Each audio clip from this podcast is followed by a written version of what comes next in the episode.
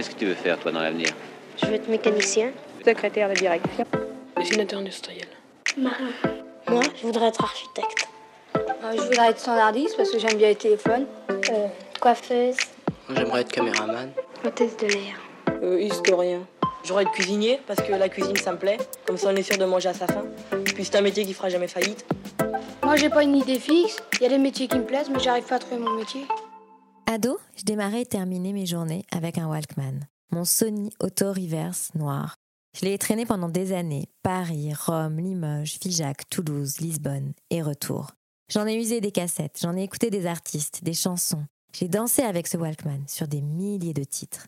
Ce Walkman, c'est vraiment le symbole et le vestige de mon adolescence. Ado, il était vissé à mes oreilles en permanence. Ça m'a d'ailleurs valu une légère perte de l'audition de l'oreille gauche. Quand je le regarde, lorsque je suis en train d'écrire l'intro de ce nouvel épisode, ça me fait sourire. Et ça me rappelle que quand Elephant a sorti son premier album en 2013, les Walkman avaient disparu et j'écoutais la musique sur mon téléphone portable, principalement dans le métro pour me rendre au boulot. Matin et soir, j'ai donc beaucoup écouté Elephant pendant de longs mois et je connais encore certaines de leurs chansons par cœur. Je me souviens aussi avoir eu envie de danser à maintes reprises dans les wagons de la ligne 2 du métro. Je crois même que sur certains de leurs titres, peut-être Collective Mon Amour, je me souviens plus très bien, j'ai dû esquisser quelques pas de danse, parce que ceux qui me connaissent bien savent que mon mantra, ma devise, est une phrase de Pina Bausch Dansez, dansez, sinon nous sommes perdus. Lisa, c'est l'ancienne chanteuse du groupe Éléphant. Lisa, Lisa Bloom, dans son spectacle Meilleure vie, actuellement à la nouvelle scène, elle dit Quand ça va et quand ça va pas, tu danses. J'ai beaucoup, beaucoup dansé depuis ma naissance. Et aujourd'hui, en me rendant à la nouvelle scène pour rencontrer Lisa, je marche dans un Paris baigné par le soleil du mois d'octobre, le corps en mouvement, porté par la musique dans mes écouteurs et par la joie de cette rencontre, parce que Lisa a accepté de participer à ce nouvel épisode et de me confier son rapport intime à son métier d'artiste. Lisa, c'est une artiste, comme peut l'être Olivia Moore, mais son rapport au métier, son parcours sont différents, parce qu'il existe autant de manières d'exercer, d'incarner, d'habiter son métier qu'il existe d'individus.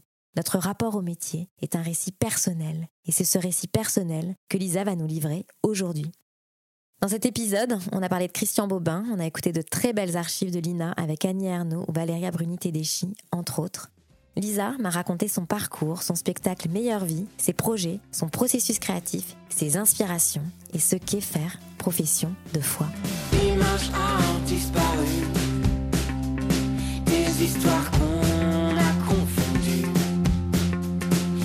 Sortir des montagnes de nos têtes, c'est l'enfance qui crie des SOS. Porter des costumes petits pour nous, aux d'héroïne des 60 des souvenirs qu'on s'offre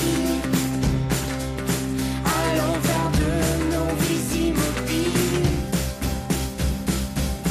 Bonjour Lisa, Salut, merci de me recevoir aujourd'hui donc à la nouvelle scène. avec plaisir. Ouais, on est sur la scène là euh, Ouais. présentement. Dans la Euh, salle. Dans la salle. Donc euh, tu joues tous les mardis soirs jusqu'à fin décembre. Ouais, C'est à 19h30 30. et on est là pour parler donc du spectacle Meilleure vie Ouais. et euh, comment est-ce que ce spectacle est né?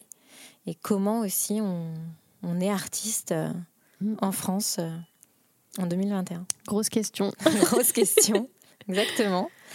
Euh, donc, on va parcourir ensemble ton parcours, parce que tu n'as pas fait euh, que du One Woman Show, c'est assez récent finalement, Ouais. Euh, puisque toi, tu viens plutôt du monde de la musique. En fait, euh, moi, comme je dis dans le spectacle, j'ai pris des chemins de traverse, quoi.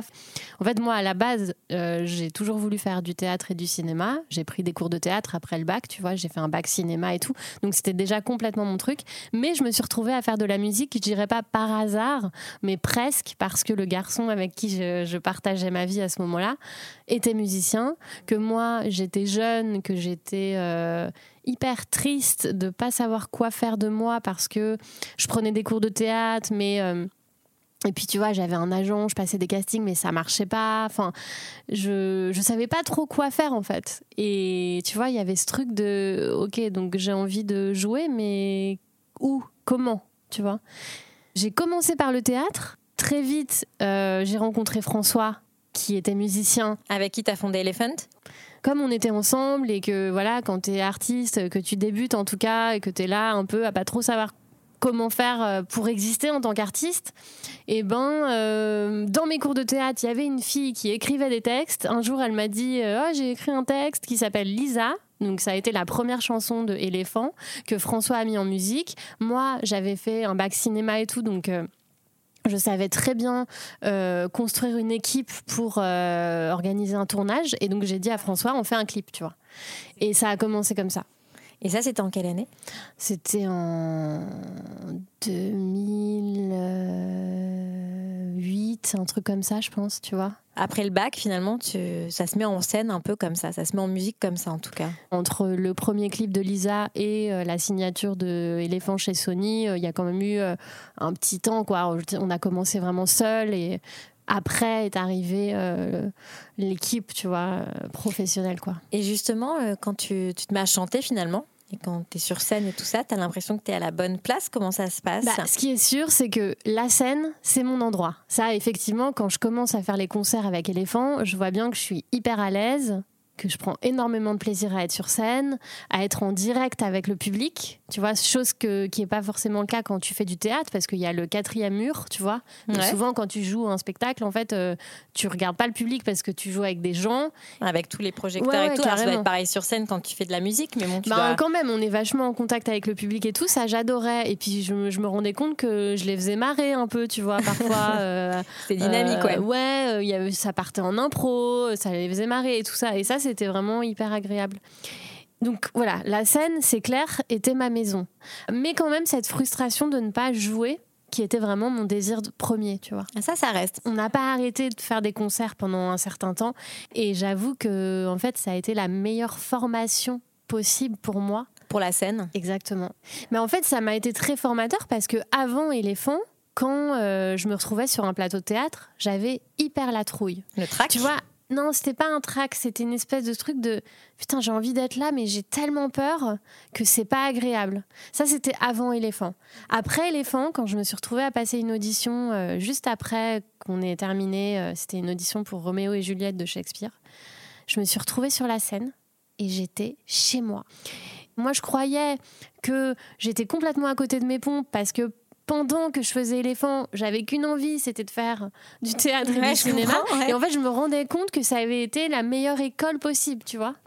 Donc, euh, tu définirais comment? Si je te dis, euh, bah, qu'est-ce que tu fais dans la vie, tu dirais Bah, quoi? Je dirais Parce que- artiste. Tu vois, en premier lieu, c'est ce que je dis quand, euh, quand quelqu'un me demande ce que je fais. Après, je dis j'écris des films, des spectacles, je joue, je réalise. Et puis, oui, chanteuse, mais euh, j'ai. Je pense que c'était ça aussi qui était un peu frustrant pour moi, c'est qu'avec Éléphant, je m'occupais de toute la DA. Tu vois, donc Ouais. euh, je me suis formée aussi en DA. Les pochettes de disques, Ouais. le stylisme, les clips et tout ça, j'adorais faire ça. des t-shirts aussi. Ouais, carrément. et, du, et du coup, chanteuse, ouais, chanteuse, je suis chanteuse, c'est clair, je, je le sens dans mon corps, tu vois. Mais pour le coup, écrire des chansons, c'est, ça n'a jamais été vraiment mon truc, tu vois. J'aidais François un peu dans la compo, dans, dans l'écriture et tout, mais c'est pas mon truc de base. Moi, mon truc de base, c'est écrire des histoires. Ah ouais, écrire des histoires. Mais t'as Ouais. écrit un film d'ailleurs? Oui, oui, oui. Un court métrage C'est vraiment un truc que j'a- j'avais toujours eu envie de faire et que j'osais pas du tout faire. Je sais parce que j'avais pas du tout confiance en moi et que, en fait, j'écrivais des scénarios, mais j'en faisais rien, tu vois. Tu l'as laissé au fond d'un tiroir? Ouais. Et je pense que le fait de travailler sur moi beaucoup, de faire euh, des thérapies, de faire du développement personnel, de faire des stages, de faire des trucs qui m'ont poussé à oser, m'a permis à un moment de dire ok, là, ce film-là, je vais aller au bout. Mais ce qui était hyper flippant aussi, c'est de se dire ok, j'écris un film. Et je suis seule avec mon projet, quoi. Parce que moi, j'étais avec François, tu vois, on était Au deux. début sur Éléphant. On était deux, Oui. donc c'est pas pareil quand t'es deux. Là, j'étais seule. Et euh, mais malgré tout, en fait, mon désir, il était tellement fort qu'à un moment, je me suis dit bon, écoute, soit tu le fais, soit tu le fais jamais, mais enfin, tu vas être dégoûté de pas le faire, ouais. quoi. Mm. Tu vois dans ce truc de regret éternel et je veux pas regretter. Moi, je, je veux pas regretter. Ouais, tu veux vivre à fond. Ouais. Bah, je crois que le pire truc que je pourrais euh, enfin, vivre euh, à la fin de ma vie, c'est de me dire merde, pourquoi j'ai pas fait ça? Je veux tellement pas me dire ça. Et c'est pas hyper fatigant?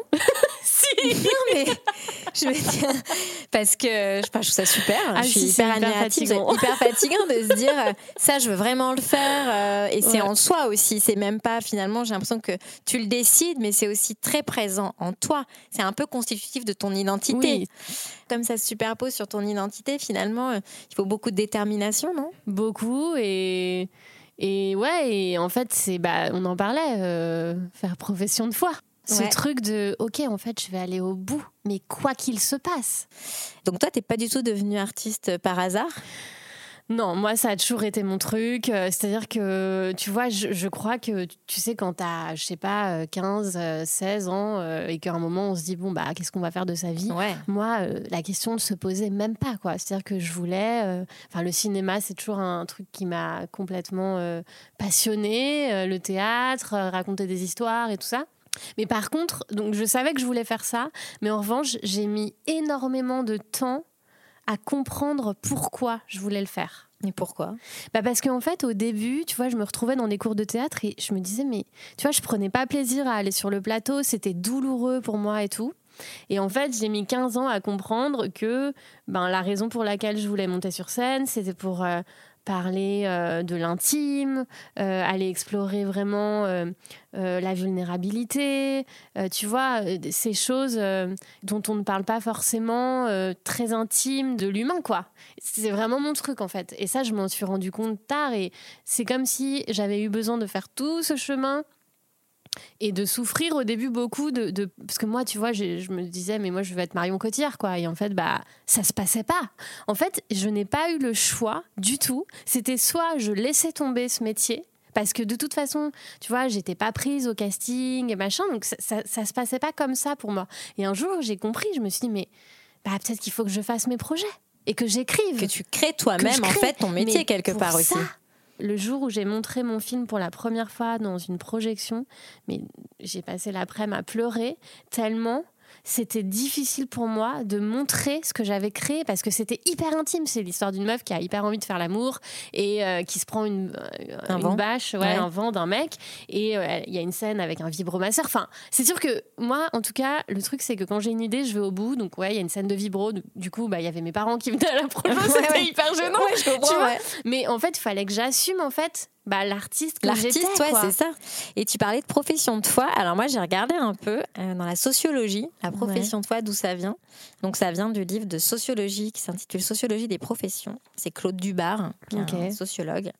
Et lui, il dit en fait que euh, c'est l'action de déclarer ses opinions ou ses croyances. C'est un Mhm. terme qui est issu du latin, donc professio. Et c'est euh, cette expression, donc profession de foi, elle a un sens évidemment religieux. Et donc, euh, ça se rapproche un peu euh, du terme anglais euh, calling, la vocation. D'accord. Ce que je trouvais intéressant, c'était cette idée de professer au monde, Mm. de dire au monde, Ouais. ben moi, je déclare publiquement au monde, tu Ouais. vois, dans l'origine latine du terme, que je suis une artiste. Et finalement, euh, je pourrais pas faire autre chose sur Terre, quoi. Alors carrément, mais alors moi, tu vois, quand profession de foi, quand vraiment je vois euh, ces, ces trois mots euh, ensemble, c'est vraiment pour moi le fait de ne pas avoir le choix que de croire totalement que ce que je fais est juste et que je ne peux pas faire autre chose que ce que je fais et que donc profession de foi pour moi il y a vraiment le mot profession genre c'est un boulot C'est en un fait métier, moi ouais. mon métier c'est d'avoir la foi quoi être artiste, c'est hyper vertigineux. Il y a des moments, c'est hyper décourageant. On a l'impression qu'on va pas y arriver et tout.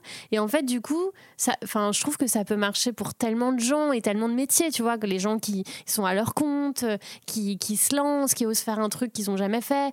Bah, tout ça, c'est c'est une Comme profession un de foi, sacerdoce, un peu, hein, moi, je trouve. Ouais. Enfin, tu vois, c'est cette idée de envers et contre tout, je ferais ça, quoi. C'est vraiment. Ouais. euh, Mais je pense que ça peut se faire dans la douceur.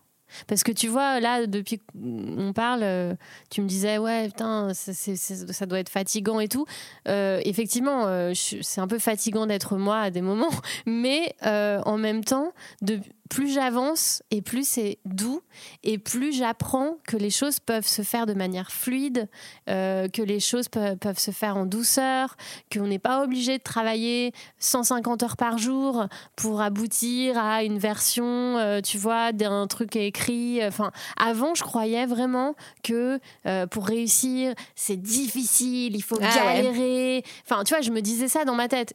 Et en fait, aujourd'hui, je comprends qu'on peut vraiment être, se laisser beaucoup plus traverser, inspirer, tu vois, vivre plus dans Accueillir le, dans un le peu flow, aussi, quoi. Dans Ouais. le flow. Ouais. C'est vraiment un truc que j'adore, cette idée de, ok, en fait, j'ai pas besoin de l'idée va arriver et hop si j'arrive à la choper au vol et à voilà me poser tranquillement être euh, c'est aussi un truc de de respirer de tu vois de pas Ouais, d'être euh, présent aux émotions, présent à soi, écouter ce qui se passe, regarder Ouais. ce qui se passe et puis euh, laisser faire, faire a confiance, un peu aussi Ah, mais lâcher c'est quoi. totalement ça vraiment, et euh, c'est ça le plus c'est ça la clé, quoi. C'est ça, ça. le plus gros exercice c'est ce mot confiance parce que du coup en fait je pense que plus euh, tu, tu te détends avec ton truc et, et plus euh, ouais ça se fait de manière fluide enfin tu vois là mon projet meilleure vie le spectacle j'ai jamais vécu un projet mais de manière aussi fluide Ouais, c'est raconte. incroyable Bah non mais en fait c'est parce que disons que je- je- j'ai tellement conscience des choses, je- j'arrête de me raconter de la merde euh, sur euh, moi et sur euh, comment vont se passer les choses en fait. Ouais. Et je demande euh, à la vie les meilleures choses, les meilleurs partenaires pour moi. Et je le fais. Et pour le coup, là, c'est vraiment de la foi. C'est-à-dire Ouais. que vraiment, euh, tu vois, quand je demande à rencontrer euh, la meilleure metteur en scène pour ce spectacle, je le fais en mode prière, quoi. T'en parles dans le spectacle, Ouais. t'avais prié pour Ouais. euh, la, la maison. Ouais, euh, je fais des vœux et tout. tu fais des Et vœux, en fait, du coup, bah, c'est ce qui se passe. Ça que arrive, quoi. Ça arrive. Mais il y a aussi le fait ben, d'arrêter de se raconter que ça va mal se passer, d'arrêter Ouais, de se raconter qu'on est confiance. nul, Ouais. d'arrêter de se dire que de toute façon, c'est une galère ce métier, parce que de toute façon, quand t'es comédien, tu galères et que c'est comme ça. Enfin, tu vois, vraiment, mon éveil, il s'est fait euh, en, en y allant, quoi. C'est-à-dire, euh, j'ai eu, euh, tu vois, j'ai rencontré plein de thérapeutes, j'ai fait des cérémonies chamaniques, j'ai fait des, enfin, Ouais. j'ai fait plein de choses en fait qui m'ont permis de, de m'éveiller. Et pour le coup, ça, c'est pas magique. Ça demande du coup d'aller voir, d'aller vraiment voir la merde, d'aller voir toutes les peurs, de voir en fait qu'est-ce qui nous bloque et de faire le tri. Et ça, c'est tellement, enfin, Libérateur en fait. totalement. Euh, je te propose de te passer une archive. Alors, je vais te passer une archive de Sophie Cal, comme on parle un peu de l'intime. Trop bien. Est-ce qu'on devient artiste par jeu et pour le jeu? Moi, je suis devenue artiste, je, viens de vous le dire, pour, euh, Pour par impressionner séduction, donc pour, pour désir de séduire. Donc, c'est oui, c'est le jeu. Je suis devenue artiste sans vraiment l'avoir euh, décidé. Je suis devenue artiste par hasard. Enfin, peut-être que je le serais devenue par la suite, mais les, débuts, euh, quand j'ai fait dormir des gens dans mon lit, il se trouve que j'ai fait dormir la femme d'un critique d'art euh, et qu'elle lui a raconté qu'elle avait dormi. Mais quand je l'ai fait, c'était vraiment uniquement pour jouer, moi. Pour, euh, et, puis je me suis retrouvée au, musée d'art moderne, dans la Biennale des Jeunes, par, par le désir de, ce commissaire d'exposition, Bernard Lamarche Vadel, il s'appelait, il est mort. Donc c'est arrivé comme ça, sans, sans que je l'ai vraiment décidé. Comme ce disque d'ailleurs, comme souvent les choses, euh, Elles arrivent sans qu'on les choisisse elles, réellement, elles vous, elles, vous, elles vous précèdent après. Oui. Ce que je trouve intéressant dans l'archive, c'est qu'elle dit que finalement, les... elle, c'est pas vraiment une vocation, Ouais. mais aussi que les choses arrivent, euh, Ouais, elles, suis- elles vous précèdent. Ouais, je suis tout, tout à fait d'accord avec elle. Ouais. Il y a vraiment ce truc, enfin, je trouve dans la création d'être traversé par une idée, un désir et tout ça, et qu'en fait, euh, bah oui, ça nous précède. C'est-à-dire que c'est, je sais pas, pour moi, c'est en lien avec l'intuition. Je crois vraiment, enfin, j'en parle dans le spectacle. Je pense qu'on reçoit des messages en fait dans notre vie, tu vois, de, cette voix qui nous, qui nous parle, qui nous guide et qui nous dit. hein.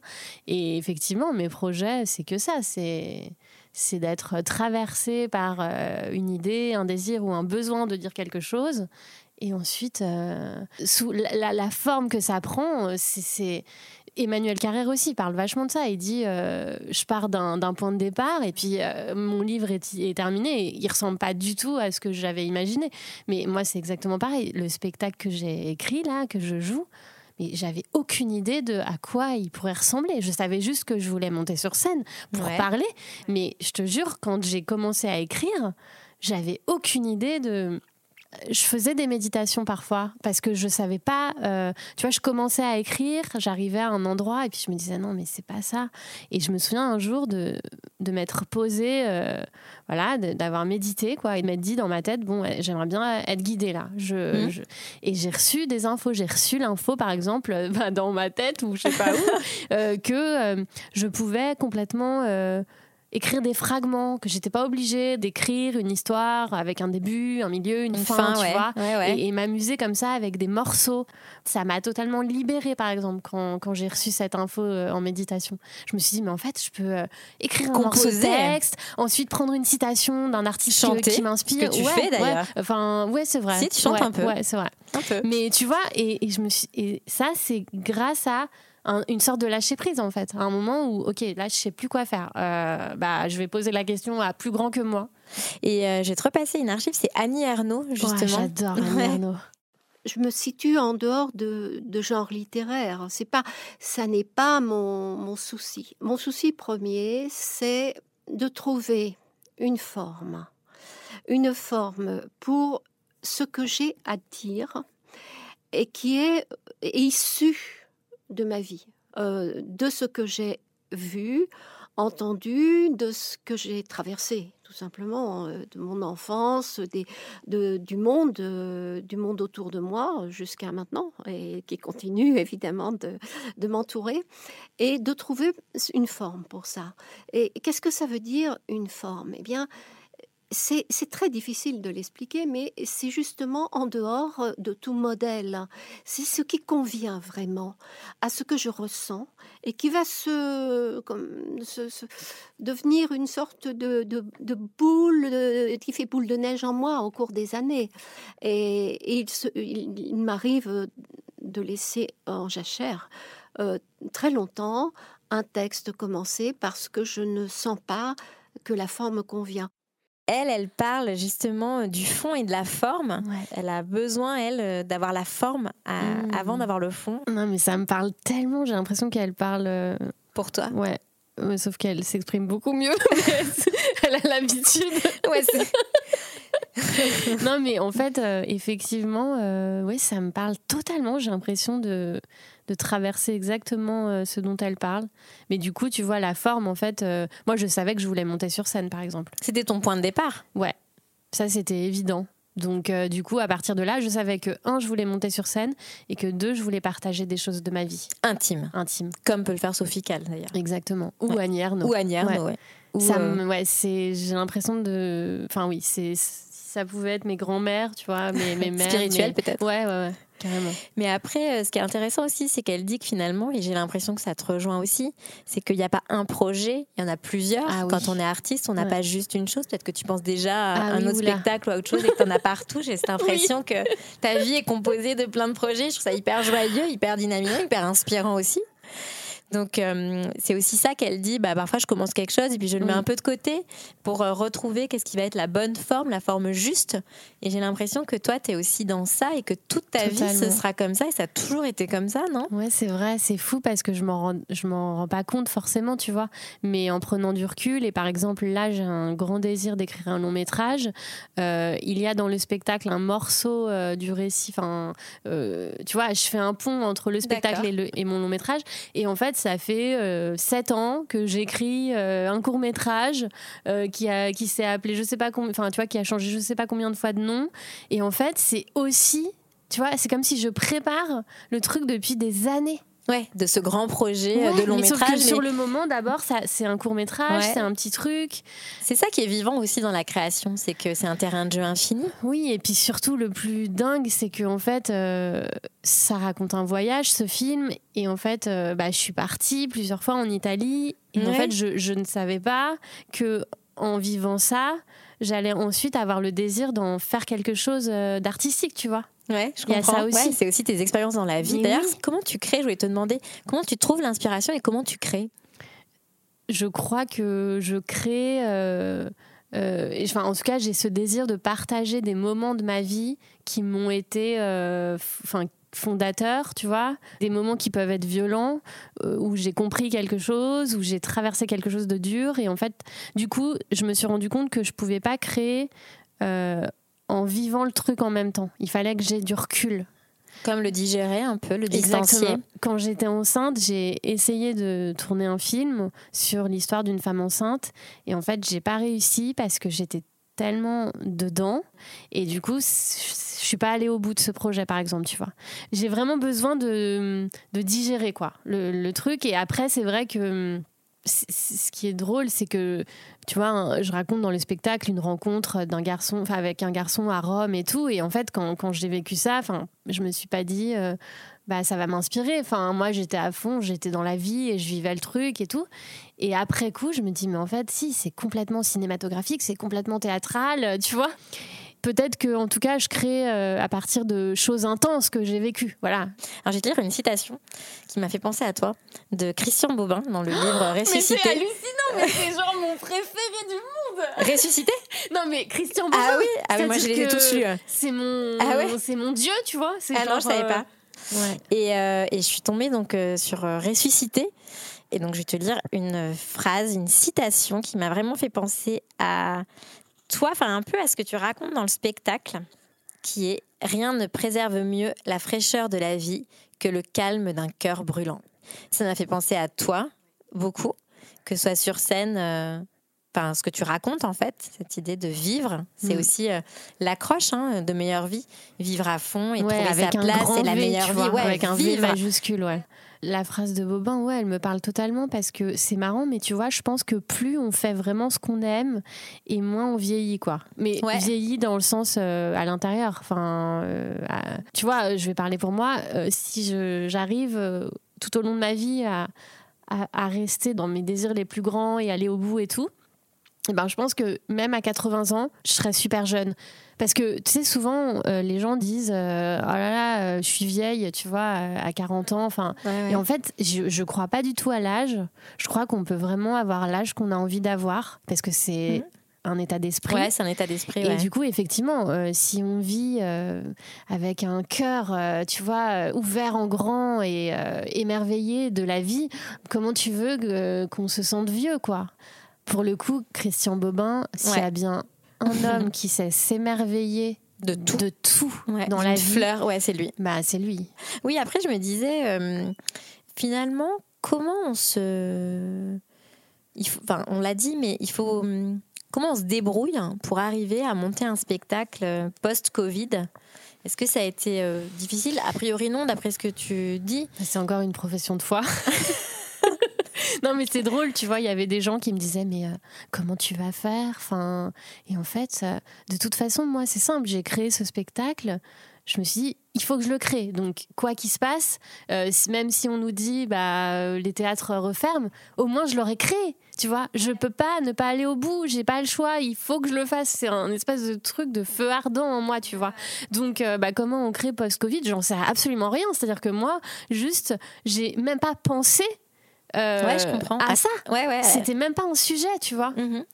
Donc, Donc, ouais, euh, tu l'as fait, quoi. donc voilà, je alors je comprends, il y a des gens, ils jouaient, ils ont ils ont commencé à jouer et les théâtres ont fermé. Bon bah horrible, atroce, enfin vraiment euh, j'imagine que c'est hyper difficile et ça se trouve euh, dans trois mois les théâtres vont fermer. Voilà, mais en fait j'ai l'impression, enfin ce que j'ai compris euh, en écoutant des gens parler euh, des sages, c'est que euh, plus je pense aux trucs euh, qui m'angoissent et plus ça va avoir lieu quoi.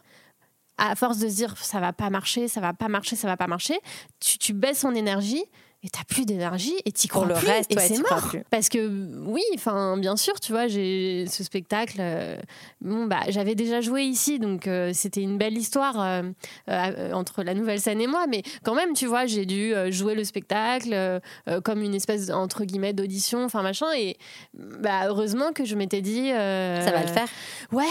Enfin, je m'étais rien dit parce que j'étais terrorisée et j'avais qu'une peur, c'est que c'est qu'on me dise bah non, tu vas pas le jouer ici. Mais malgré tout, euh, il y avait oui et c'est vraiment de la gymnastique. hein. C'est-à-dire que c'est pas magique, c'est pas euh, en se regardant dans le miroir en disant ça va le faire, ça va le faire, alors qu'à l'intérieur de ta tête tu dis putain ça va pas le faire, ça va pas le faire. Enfin tu vois, en fait c'est vraiment un truc de ok tous les jours, qu'est-ce qui s'écouter, écouter vraiment qu'est-ce que j'ai à l'intérieur de ma tête, qu'est-ce que je me raconte, qu'est-ce que je me dis? Si je me dis j'ai peur, ok, j'accueille ma peur. je l'accueille, je l'entends. C'est pas genre euh, non, j'ai pas peur, j'ai pas peur. Si si, j'ai peur. Je pleure si j'ai besoin de pleurer. Enfin, tu vois, moi je suis une grande pleureuse et hum, je suis hyper connectée à mes émotions et je sais que ça peut être hyper impressionnant pour certains, mais simplement au moins ça sort de moi quoi. Ouais, tu vois, je donc je le mets à distance. Oui, c'est ça, ça te permet de le distancier, Voilà, donc de le voilà, transcender. Voilà, exactement. Et après, c'est plus loin de moi. Et après, l'énergie, elle change et machin et, Et la et- créativité revient ou reste. euh, Exactement. ça Et- et, reprend, c'est quoi. exactement ça. Et c'est et c'est ça, c'est que ensuite les idées, les meilleures idées peuvent arriver. Parce qu'il y a la place. Voilà, exactement, il y a la place. C'est ça. Ouais, donc c'est ça aussi, euh, réussir à bien se connecter à soi, bien Ouais. laisser passer les émotions Ouais. et tout ça. Euh, je te propose qu'on écoute euh, Valéria Bruni Tedeschi. Oui. Que tu aimes bien, je Ah crois. Euh, plus que bien. Je rêve Euh, de la faire jouer dans mon film. Et elle, donc, elle va parler de son métier. Donc, elle, elle a deux métiers, puisqu'elle est comédienne Oui. et elle est aussi euh, réalisatrice. C'est marrant parce qu'elle se définit comme, euh, pas comme une réalisatrice, mais comme une actrice qui fait des films. Donc, elle, elle va parler de, de son rapport un peu au métier qu'elle exerce. C'est surtout c'est les émotions dans le corps et dans la voix, comment les émotions on comment les émotions surgissent. C'est ça le, travail ex- incroyable que fait un acteur. Comment faire surgir ou même parfois essayer de ne pas faire surgir. Parce que Chéreau disait que ce qui était important, c'est d'essayer de retenir les émotions. C'est ce que vous leur dites à vos comédiens quand vous les dirigez, même si vous Je leur disiez- dis pas de, je leur dis pas de, de retenir, mais je leur dis surtout, je, le, je, le- je les pousse pas à faire. Je leur dis jamais pleure. Euh, je, comprends, enfin, je suis assez d'accord avec elle. Euh, C'est pas magique, quoi. C'est pas parce que d'un coup tu vas raconter euh, ce que tu as vécu que tu vas d'un coup être guéri de tes blessures. Après, ça dépend aussi de ce que tu as vécu, mais en fait, c'est drôle. Moi, quand tu vois, je joue ce spectacle, je raconte des choses intimes sur ce que je peux ressentir et tout ça.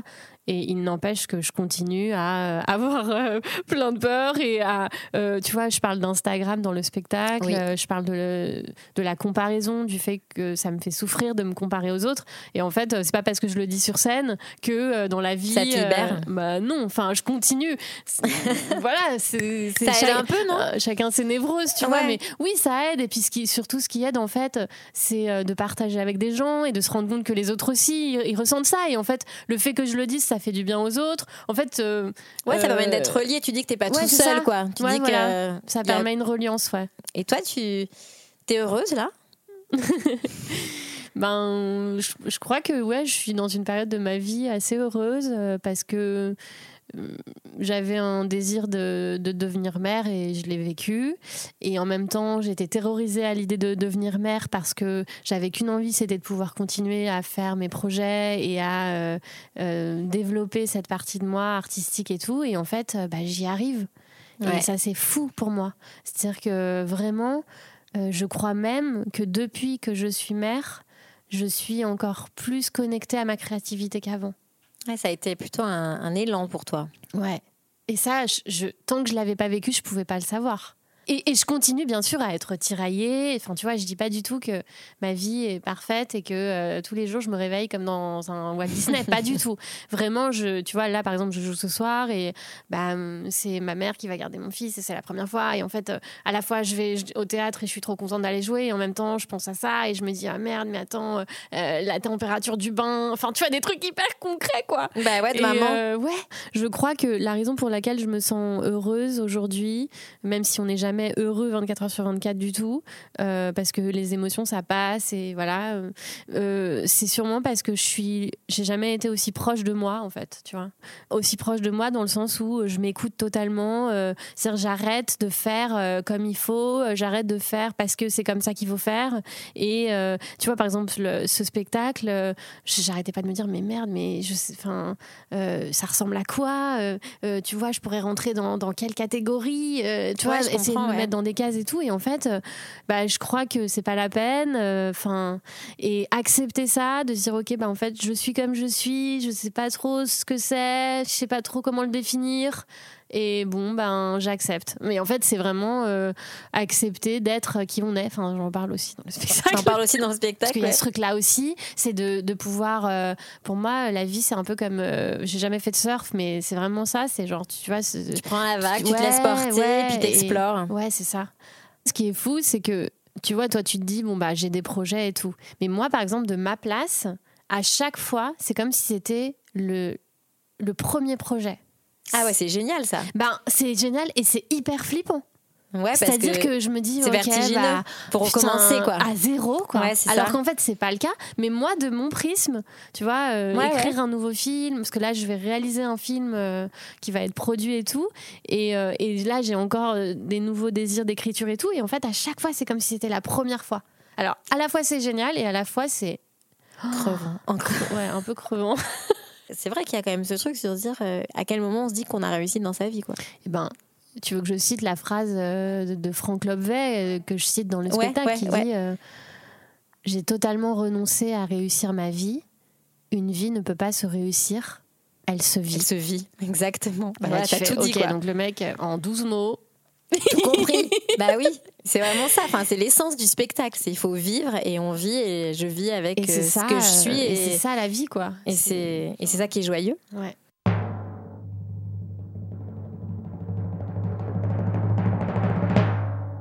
On a presque fini. Alors, je vais te poser cinq dernières questions. D'accord. Faut que tu répondes hyper vite. Ok. Alors, quel mot-clé définirait ton métier selon toi? Quel mot? Euh, lumière. Qu'est-ce que tu aimes le plus dans ton métier? Le- les gens, enfin d'être au contact des gens. Euh, L'objet qui représente le métier. Un cœur. Un cœur. Ouais. Ouais. Euh, alors, attention. La chanson euh, qui t'inspire ou qui représente le métier?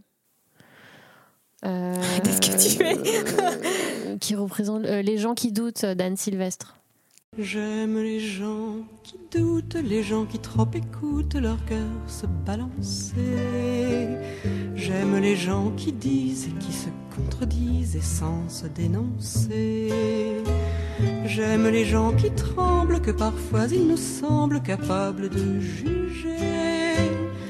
J'aime les gens qui passent moitié dans leur godasse et moitié à côté. J'aime leurs petites chansons, même s'ils passent pour des cons. Oh, trop beau. Bah oui. Ouais, Parce ouais. que. Bah oui, ouais, les gens euh, qui tu doutent d'Anne Sylvestre. Ouais. euh, en Ouais. fait, euh, on a beau faire le mariole sur scène et tout, derrière, on doute. Enfin, je doute, je vais parler pour moi. Derrière, je doute tellement. Et c'est un moteur. C'est douloureux, mais c'est un moteur. Si tu devais faire un autre métier? Euh, si je te. euh, journaliste, ça, ça- Je crois que tu vois, ce serait toujours un truc avec euh, parler, quoi. Avec les gens. Ouais, avec les gens. ouais. Merci beaucoup, Lisa. Merci à toi. C'était trop cool. C'était trop cool, ouais.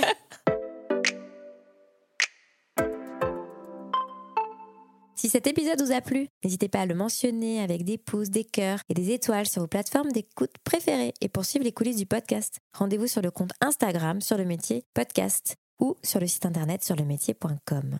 Un grand merci à Lina pour son aide précieuse et au monteur Stéphane Huguet qui a mis en musique cet épisode. À la semaine prochaine. Qu'est-ce que tu veux faire, toi, dans l'avenir? Je veux être mécanicien. Secrétaire de direction. Dessinateur industriel. Marin. Moi, je voudrais être architecte.